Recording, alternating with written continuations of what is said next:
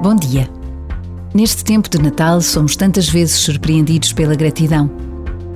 Pode ser uma palavra ou um gesto, pode ser o sinal de uma grande dádiva, ou pode ser apenas por causa de um sorriso, de uma porta que seguramos, de uma resposta atenta. A verdade é que ninguém sabe o impacto que as palavras e os gestos podem ter na vida das pessoas com quem nos cruzamos. Também por esta razão, neste dia que agora começa, podemos tomar a decisão de agradecer. De agradecer com alegria o que o dia nos trouxer. Por vezes, basta a pausa de um minuto para sentirmos que o céu começa já aqui e agora.